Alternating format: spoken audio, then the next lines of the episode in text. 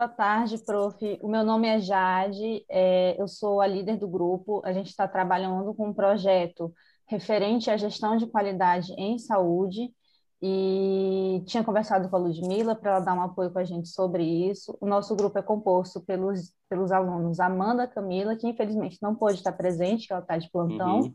o Gustavo, que está aí ouvindo tudo e a qualquer momento pode falar alguma coisa, eu, é, a Paula, que está aí presente, a, o Raimson, que também não pôde estar presente, a Stephanie, que também está aí, a Sâmia e a Verônica.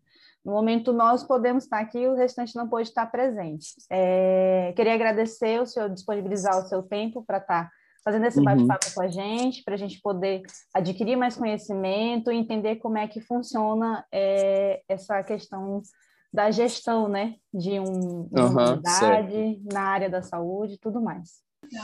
Boa tarde, professor. Me chamo Verônica.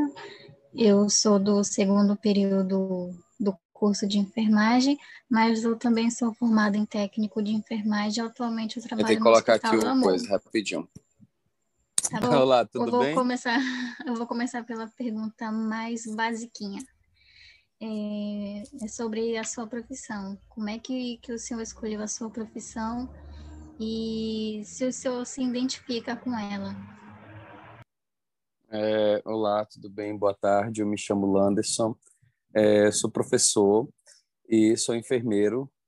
É, atualmente eu, eu, sou mestre pela Uni, sou mestre em Ciências da Saúde, tenho especialização em Saúde da Família pela, pela Universidade Federal do Mato Grosso do Sul e, e também em Segurança do Paciente pelo Albert Einstein.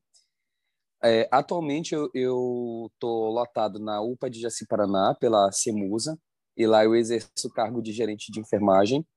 Atuo também na, aqui no SAMU de Porto Velho com a parte de plantões extraordinários e sou enfermeiro na unidade de saúde da família é, do Nova Floresta, como enfermeiro da, da, da, atenção primária em saúde.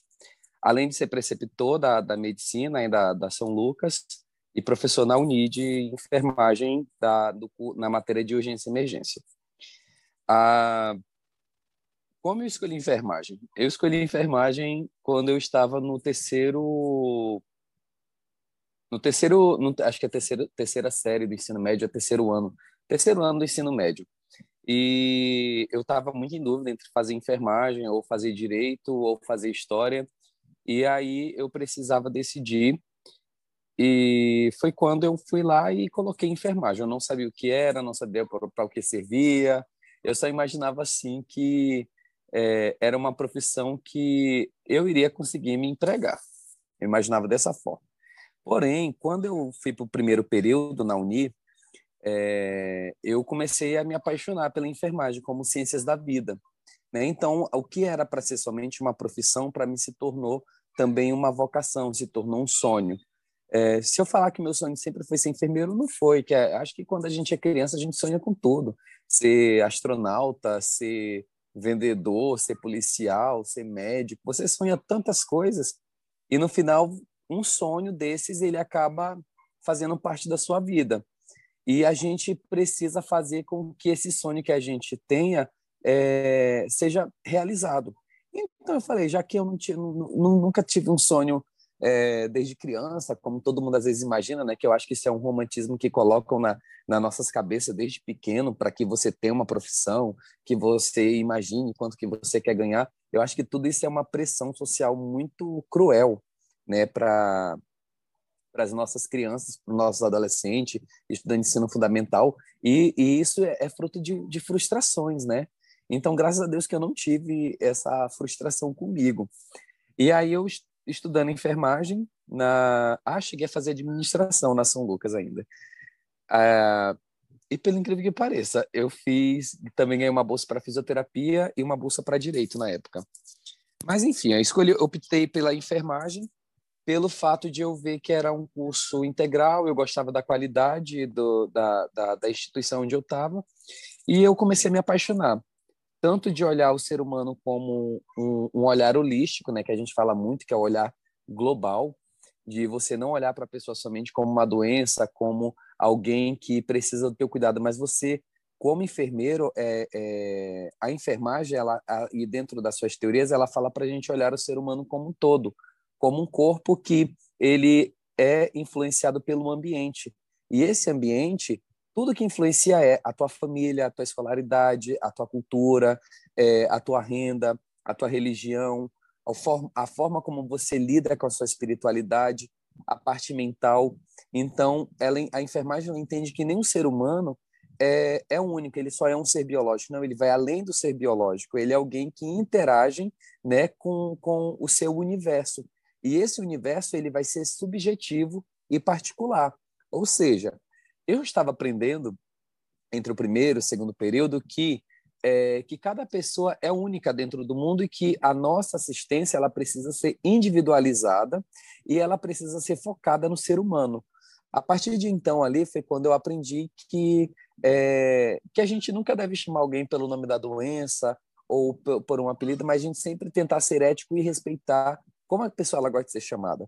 Né? Então, ah, qual é o nome? Não é nunca mãezinha, nunca paizinho. Isso foi me encantando e foi me conquistando. E ver também que a enfermagem não era só eu aprender a lidar com órgãos, com tocar no corpo, eu olhar o coração, ah, eu vou olhar o pulmão, vou avaliar a esquiva. Não, ela sempre vai além.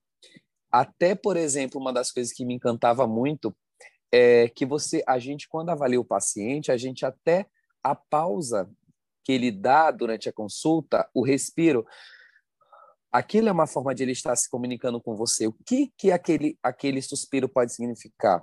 Né? De repente ele ficou aliviado porque ele está na consulta, porque ele se sentiu acolhido, ou de repente se a respiração dele fica ofegante, ou se ele fica se movimentando demais, ou se ele fica batendo os pés. Então, tudo o que o paciente ele falava para a gente, a gente entendia como importante. E eu vejo isso como valorizar o ser humano, sabe? Você não tratá-lo como um objeto de estudo, mas você realmente interpretar esse ser humano como alguém que está ali dependendo de você e que você é alguém que vai ajudar. E eu tenho uma professora que ela me marcou muito, que era uma professora Regiane, ela, hoje ela está na, na Universidade Federal do Rio de Janeiro como professora lá, que ela me falou assim, é, todo enfermeiro tem que saber servir. Se você não sabe servir, você não nasceu para enfermagem, porque a gente está realmente a serviço da comunidade. Eu preciso pegar o meu conhecimento, a minha bagagem teórica e falar: olha aqui, comunidade, o que eu aprendi. Eu estou agora querendo proporcionar uma mudança, seja uma mudança no hábito alimentar, uma mudança no, no hábito de sono, uma, a mudança no tratar uma ferida, é, em você estar tá verificando qual é a relação de, uma, de um determinado familiar, por exemplo, que, que tem problema de saúde mental. Então, a gente está servindo essa população.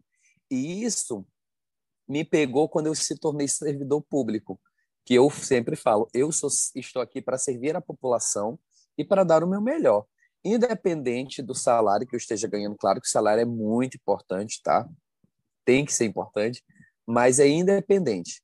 E eu falo que hoje eu me sinto realizado dentro da enfermagem como um cuidador, como alguém que é, se sente feliz e passando entre a atenção primária, né, pelo, pelo posto que tem perto da casa de vocês, indo pela parte da emergência, que é a parte de SAMU, indo até a terapia intensiva, que é os cuidados mais intensos, eu falo que eu enxerguei a teoria de enfermagem através de a, até que ponto o profissional, o paciente, ele depende de mim. Então, quando eu estava, por exemplo, na terapia intensiva, e eu via pacientes que estavam totalmente imóveis, né, com tubo, é, com uma sonda vesical ali de demora na, na região é, é, genital, quando ele estava com uma sonda ali na, na nasogástrica, quando ele estava com seus acessos, eu via o quê? Alguém que precisava de mim. Então, o que, que eu preciso fazer como enfermeiro? É garantir que essa pessoa não venha gravar.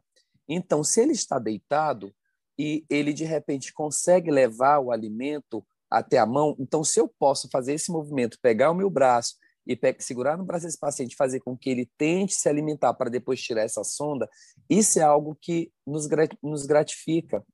Porque é alguém que não consegue fazer a sua alimentação só. Ah, eu estou aqui, de repente o paciente está com uma sonda. O que, que eu posso fazer para eu retirar essa sonda e fazer com que ele venha a urinar sozinho? De repente, outra situação, o que eu posso fazer quando esse paciente não consegue falar? Qual é a forma que eu vou me comunicar? Então, a todo tempo, nós profissionais de saúde, a gente está devolvendo a dignidade e prevenindo esse paciente para ele não agravar, fazendo com que o coração continue a funcionar, o músculo continue ativo, com que o pulmão continue fazendo suas trocas gasosas, com que a pele continue hidratada, o intestino continue a funcionar. Então, quando a gente olha enfermagem, ah, é alimentação, beleza.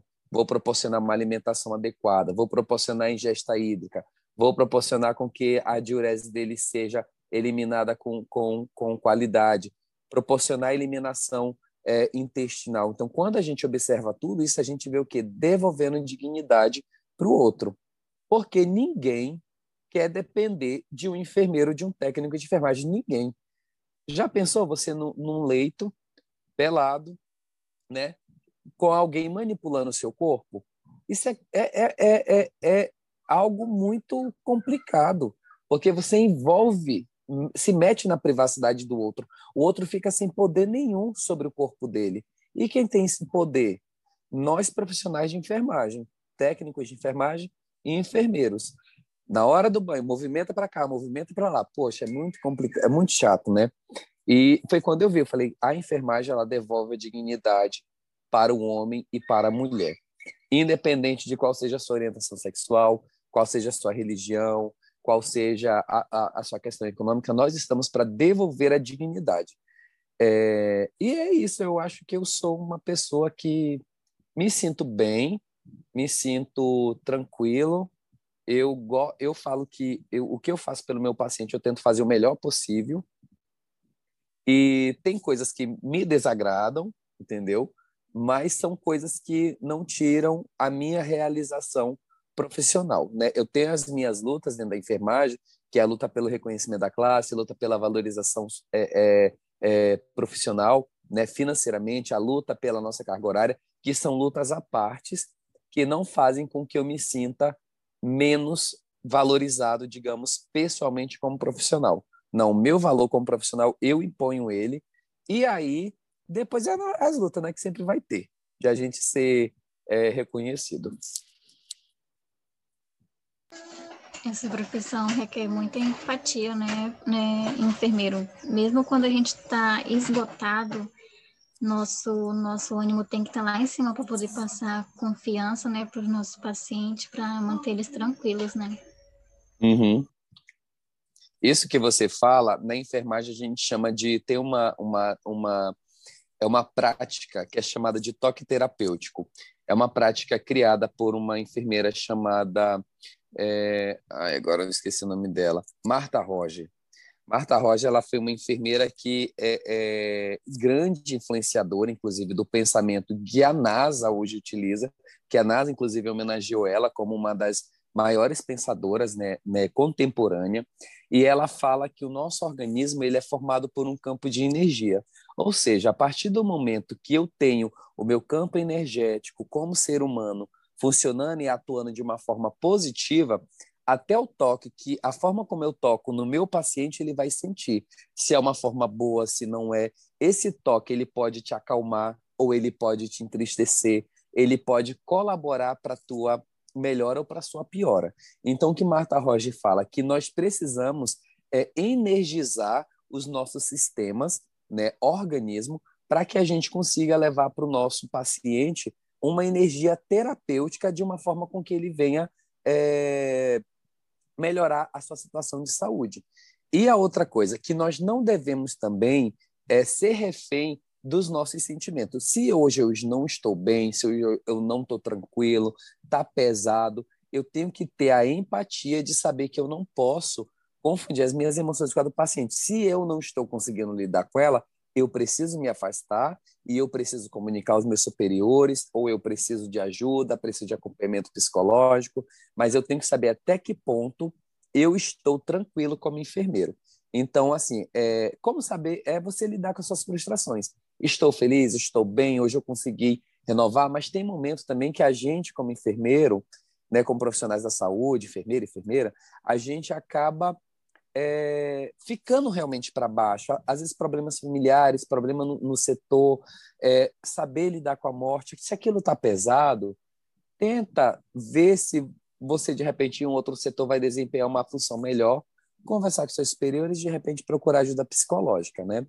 Mas é bem interessante o que você falou. E a empatia é você conseguir se colocar no outro, mas de uma forma profissional, né? Que aí a gente tem que sair daquele campo também da caridade, né? Como ela fala, e a gente cair que a, a empatia ela também é científica e ela tem toda uma questão de uma fundamentação teórica que é aplicada às nossas práticas, às nossas condutas.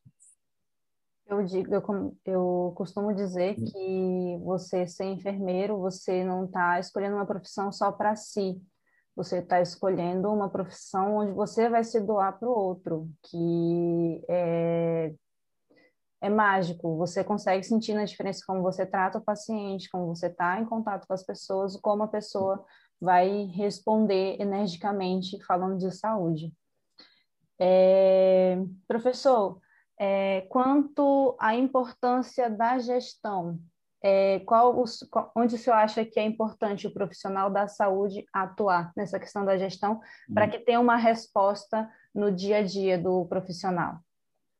Hum. É, todo enfermeiro ele é um gestor, né? Todo enfermeiro ele tem que ter comportamento de líder, porque quando a gente é formado, a gente quem vai liderar o, o, a assistência de enfermagem é nós quem coordena. E a nossa equipe, automaticamente, geralmente, ela já vem ali com técnico e com auxiliar de, de enfermagem.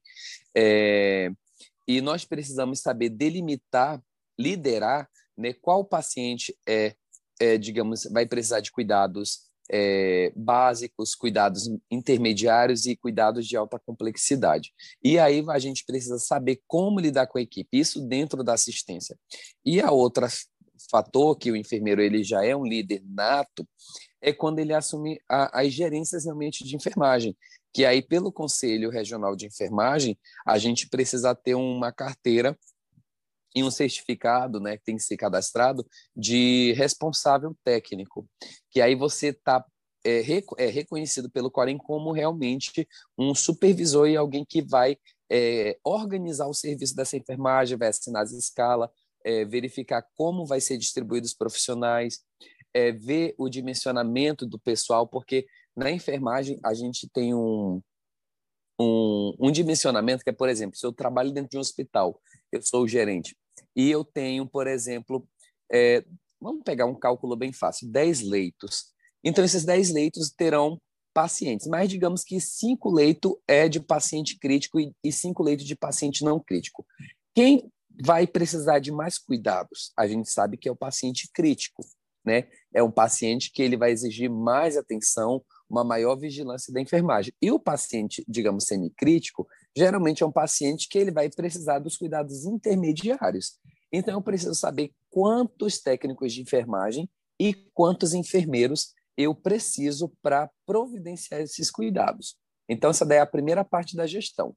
E também tem a questão de a gente saber é, fazer tomada de decisões, negociação, ter flexibilidade, ter criatividade, é, saber o momento de fala, saber escutar, são aspectos de um bom líder. E dentro da enfermagem, eu não sei se você, se na São Lucas ainda está tendo essa disciplina, que é as disciplinas de administração de enfermagem, que a gente vai estudar as teorias de administração, né, que a gente faz um link lá com, a, com o curso mesmo de administração, e a, a, estuda as teorias deles aplicado à enfermagem. Então a gente vai ver um pouquinho da teoria burocrática, a teoria científica, a teoria clássica, a teoria de recursos humanos, teoria de relações interpessoais, que são teorias que é, são teorias que elas ajudam a gente a organizar o serviço e que já existe há muito tempo, tá? São teorias antigas que existem há muito tempo, que é baseada justamente na parte de, de, de serviço. Estava desligada, nem percebi. Boa tarde, professor. Boa Meu tarde, é Sâmia. Eu sou acadêmica do segundo período de enfermagem. E, a princípio, a minha pergunta é: que melhoras uma boa gestão de qualidade promove internamente? Que melhoras uma gestão de uma boa gestão promove internamente? Uma boa gestão é, eu eu vou ser eu vou ser altruísta nesse momento, tá? É, mas uma boa gestão ela pode colaborar para o bom funcionamento do serviço, reduzir os conflitos internos entre as equipes, ela melhora a comunicação interpessoal, ela faz com que os profissionais fiquem mais motivados, se sintam mais realizados pessoalmente, profissionalmente. Ela, ela é uma gestão que também ela consegue ser participativa e democrática. Significa o quê? Que todo indivíduo ele é importante dentro dela. A partir do momento que eu quero com que a minha gestão ela seja boa, com que ela tenha uma boa visibilidade, eu preciso dar voz a todos. E eu preciso entender que o processo de gerenciar, ele não é o gestor, digamos ali na, numa pirâmide, lá em cima, na pontinha, mas que essa pirâmide, às vezes, ela pode ser investida, né? e embaixo, o gestor olhar para todos e fazer com que todos também participem. Dar espaço para ouvir, para falar, ter momentos também que vai ter que ter tomadas de decisões um pouco mais é, é, incisivas, mas a boa gestão é isso. Ela melhora toda a, a, o relacionamento interpessoal, faz com que o serviço vá para frente, a galera fica motivada, tá? É, esse, é, ao meu ponto de vista, é isso. Pode-se dizer, então, professor, que é, a parte da questão do atendimento ao público é diretamente afetada pela gestão, certo? Sim, pode ser. Tem relação, sim. E é, como está tá, tá sendo o funcionamento da UBS antes da pandemia e agora durante a pandemia em relação à gestão de qualidade? É, a, a, a, deixa eu, assim, eu vou contextualizar uma historinha para eu entrar dentro disso. A gestão, por exemplo, de enfermagem, ela é uma e a gestão pública ela é outra. Enfermeiros podem assumir cargos como gestor de hospitais, hospitais né, diretores, diretor de unidade básica, diretor de UPA, diretor de SAMU, é, e ao mesmo tempo tem a gestão é, que é ligada a essa gestão geral, né, que é a gestão de enfermagem, que aí é específica, exclusiva e privativo do enfermeiro, que ninguém pode fazer. Né? Mas aí, quando a gente assume esses papéis de gestão, por exemplo, aqui no hospital de base, a, a diretora-geral é uma enfermeira, que é a Raquel Gil. Na, no Hospital João Paulo, a diretora adjunta é a Andreia, que também é enfermeira. No SAMU, o diretor de lá é um enfermeiro também, que é o Marcos. Olha, são meus amigos. são pessoas que estudaram comigo. É, essa gestão aqui em Porto Velho ela é, bem, ela é bem nova. Oh, outra pessoa também que é uma gestão muito importante, que é a, a nossa secretária municipal de saúde, a secretária municipal de saúde, que é uma enfermeira, que é a enfermeira Eliane Pigion, Eliane Pazini. Então, olha só quantos enfermeiros nós temos na gestão, né? Que maravilha. E a diretora também do Semetron também era uma enfermeira, é, que também era Raquel Gil. É, e aí, é, dentro das unidades básicas, Vou falar a, a, o contexto de pandemia de um modo geral. Nós, aí dentro das unidades básicas, como são muitas, a gente tem alguns enfermeiros, nós temos é, também pessoas que são de cargos indicados por políticos. É, mas como acontece? Antes, a gestão, ela... A gestão da unidade básica, ela, na verdade, ela parte da CIMUSA, tá? da secretaria, que a secretaria é quem organiza. Então, a gestão ela era focada em organizar os serviços de atendimento de enfermagem, médico, de odontologia e as de classificação de risco e imunização.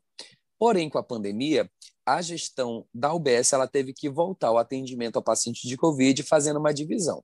Então, como todo atendimento de, de, do paciente de Covid ficou na parte da tarde, pela parte da manhã, a gestão ela teve que organizar. Não, vamos dar prioridade a, a, as, digamos, aos grupos prioritários e de principais causas de morbimortalidade.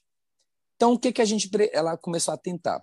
Gestantes, né, que aí a gente, é, para combater principalmente a mortalidade materna e a mortalidade neonatal, que aí entra como o principal é, é pessoa que executa é, essas consultas é o enfermeiro.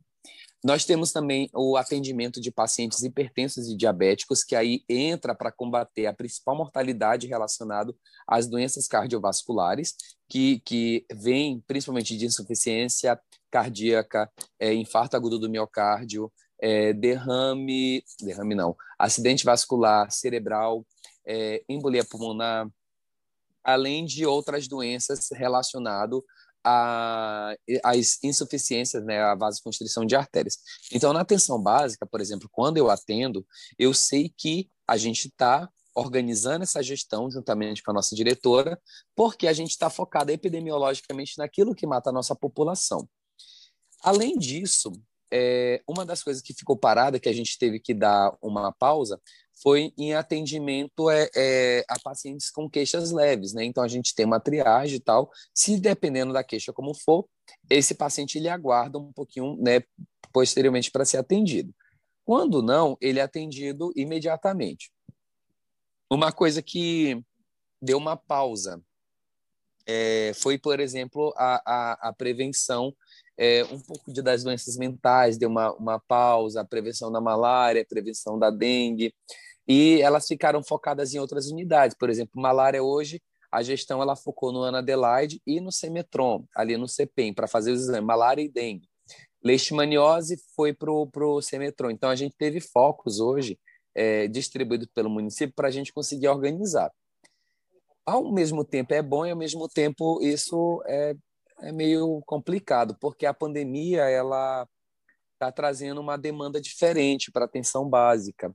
E a gente ainda não conseguiu organizar, por exemplo, é, o medo que as pessoas têm de adquirir o vírus. Né? É, por exemplo, uma coisa que está bem complicada é, é conseguir organizar o trabalho dos agentes comunitários de saúde, porque eles precisam fazer visitas domiciliares e eles têm receio de adquirirem doença. E para eles ir numa visita, eles querem um capote, que é o, o, o ZPI, a máscara N95. Tá errado? Não tá errado.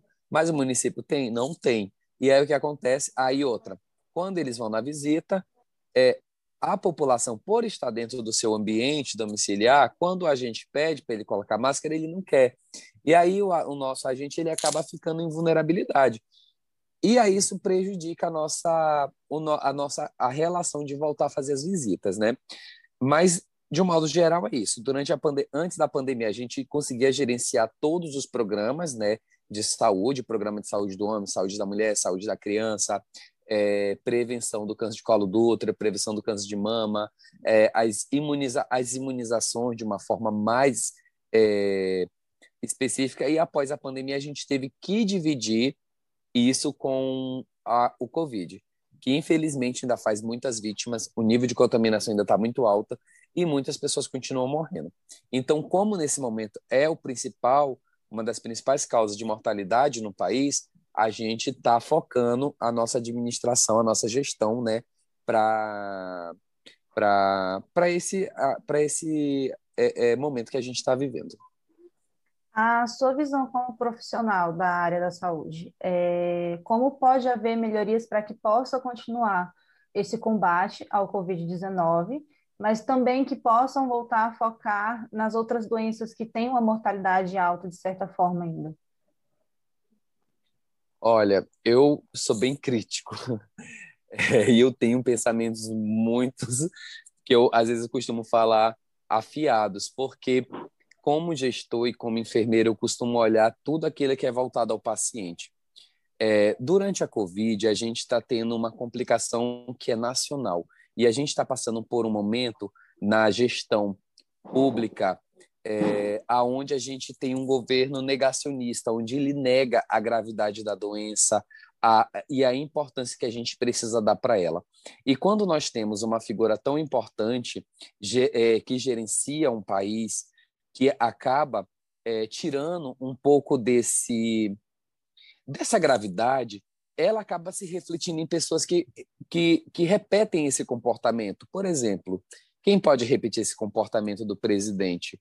Pessoas comuns da sociedade, né? É, é, pessoas também que não são pessoas comuns, entre aspas, né? Que aí são juristas, é, profissionais da saúde, médicos, enfermeiros, técnicos, nós temos fisioterapeutas, nós temos também é, a população de modo geral. Então, você vai ter pessoas que irão acreditar na gravidade da doença e pessoas que não irão acreditar.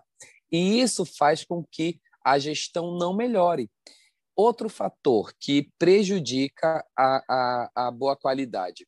Nós, é, na saúde, nunca imaginamos que o quanto que nós iremos precisar dos profissionais. E a gente sempre achava que existia muita gente, e isso não é real. A gente viu agora falta enfermeiro, falta médico, falta técnico, falta fisioterapeuta, nutricionista, falta médicos especialistas, e aí nós não temos profissionais que são que têm habilidade ainda o suficiente para lidar. Aí quando eu falo dessa habilidade, eu falo de experiência mesmo. Muita gente se forma, caiu no campo, estão lidando com pessoas gravíssimas, né? Pessoas entubadas, pessoas no leite morte, pessoas com risco, e essa pessoa às vezes ela não recebeu, por exemplo, um apoio do governo que é se capacitar de fazer um curso, de melhorar suas práticas. Mas colocaram pessoas que estão ali tentando ajudar, né? A gente sabe que é uma pandemia que realmente é, é, é um campo de guerra nesse momento é um campo de guerra porque a gente tem soldados novos, soldados que sabem manusear a sua arma, soldados que não sabem, soldados que, que não sabem dar tiro certeiro e profissionais que sabem. E o governo, ele não se preocupou com isso. Ele se preocupa, mas ao mesmo tempo ele, ele se recolhe. Né? Se vocês verem a nossa gestão, de um modo geral, brasileira, a gente ficou quase um ano sem ministro da Saúde. A gente não teve uma reunião, um comitê técnico nacional para falar como vamos tratar o paciente de Covid, como a gente vai lidar com essas coisas que estão acontecendo. Nós temos hoje duas sociedades muito importantes, que são sociedades médicas, que elas são sociedades médicas que elas são multiprofissionais, que elas têm enfermeiro, fisioterapeuta, nutricionista, fono, odonto, que é a AMIB, que é a Associação Médica Médica Intensiva Intensivista Brasileira, e a ABRAMED, que é a Associação é, Médica de Emergência Brasileira. E elas estão criando protocolos constantemente. Ah, e a Sociedade também de Infectologia. Criam protocolos constantemente, mas não é todo profissional que quer. E aí, quando a gente fala assim, como nós podíamos melhorar? Essas sociedades, os conselhos, governo federal, atuar de uma forma mais incisiva, né? fazendo com que os profissionais sejam capacitados, dando melhores ferramentas para que a gente consiga combater o vírus e, ao mesmo tempo, ter práticas mais rígidas né, para a população seguir. E quando eu falo coisas mais rígidas para melhorar, eu não estou falando só de quem é privilegiado de poder ficar em casa curtindo o lockdown. Porque o lockdown ele também tem a sua estratificação que ele não leva em consideração, às vezes, quem precisa trabalhar todo dia, que é o vendedor ambulante, a, a mulher que é dona de faxineira né, de casa, a, o, a pessoa que precisa, de repente, por sinal, vender suas coisas, a manicure, quem vive de trabalhos autônomos e também quem precisa vender, ir para uma loja, ir para um mercado. O que faz essa população? Ela, ela vai morrer de fome? Não, quem tem que pensar isso é o governo. Mas o governo está pensando? Não está. E aí a gente vê muita gente falando, ah, o lockdown tem que acontecer, não sei o que lá, isolamento social poxa, mas às vezes eu posso fazer o lockdown, eu posso fazer o isolamento social, que é quando eu penso na minha renda.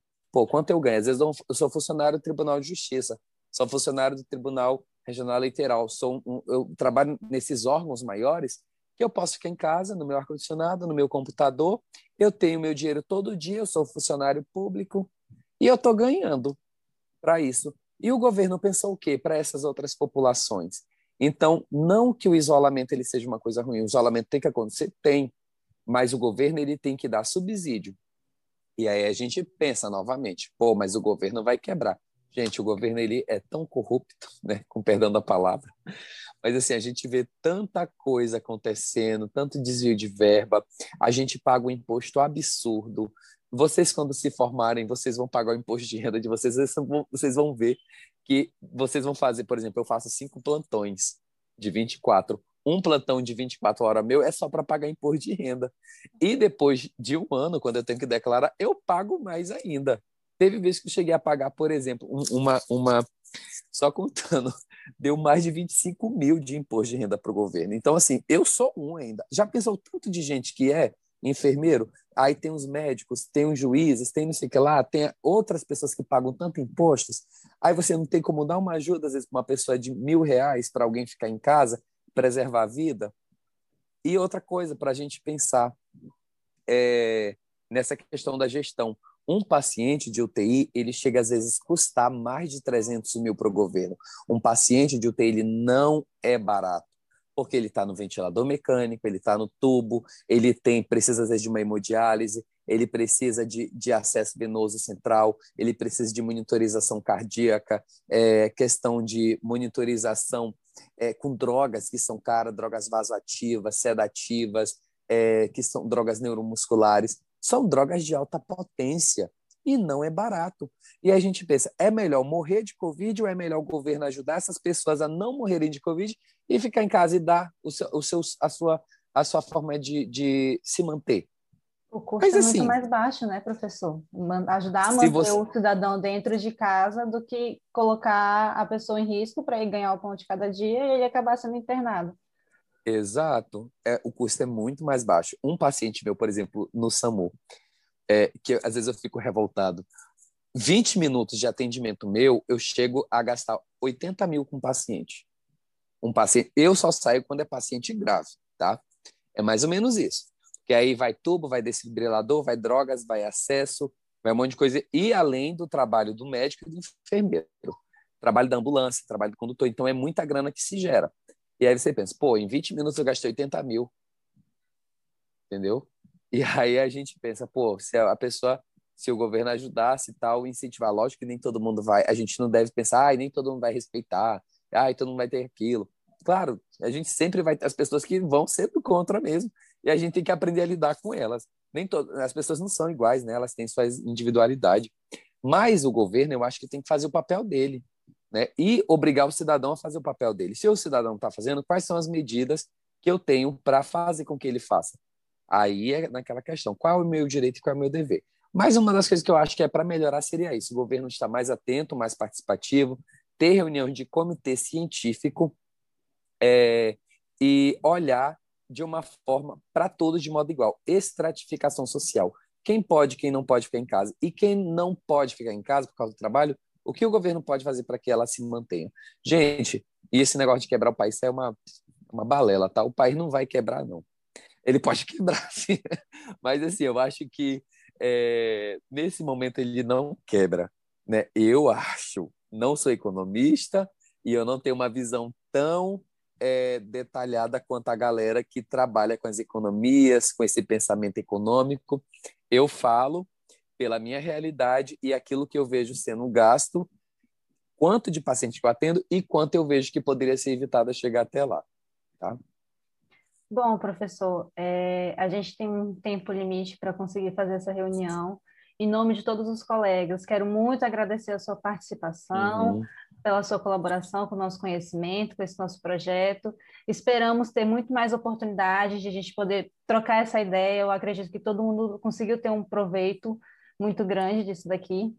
E agradecer muito, pedir para o senhor, para finalizar é, essa essa gravação para dar uma mensagem para a gente de ânimo para nós, novos profissionais, futuros profissionais, é, tanto nós quanto as outras pessoas do nosso curso, do, da nossa, do nosso período. Como que o senhor uhum. vê, com, qual é a palavra de incentivo para a gente continuar nessa jornada aí? Primeiro, é, muito obrigado pelo convite. É, eu tenho um carinho enorme pela enfermagem da São Lucas já estive aí como professor, né? Hoje eu não estou mais com vocês, mas sempre tive um, um carinho imenso e desejo que vocês sejam grandes, grandes profissionais. É, se vier dificuldades, respira um pouquinho, tenta se localizar e, e, e tenta mandar a bola para frente, tá? Dificuldade vai ter, sofrimento vai ter, nada é grátis, tá? Nada é fácil. E a mensagem que eu tenho a deixar para vocês ela é de Carl Jung, um grande é, psicanalista, um cara da psicanálise, psicanálise não, da psicologia analítica, que ele fala assim: domine todas as teorias, todas as técnicas, mas ao tocar uma alma humana, seja apenas uma outra alma humana. Agradeço a vocês, tá? Nós que agradecemos, professor, pelo seu ter participado aí com a gente. Obrigado, tchau.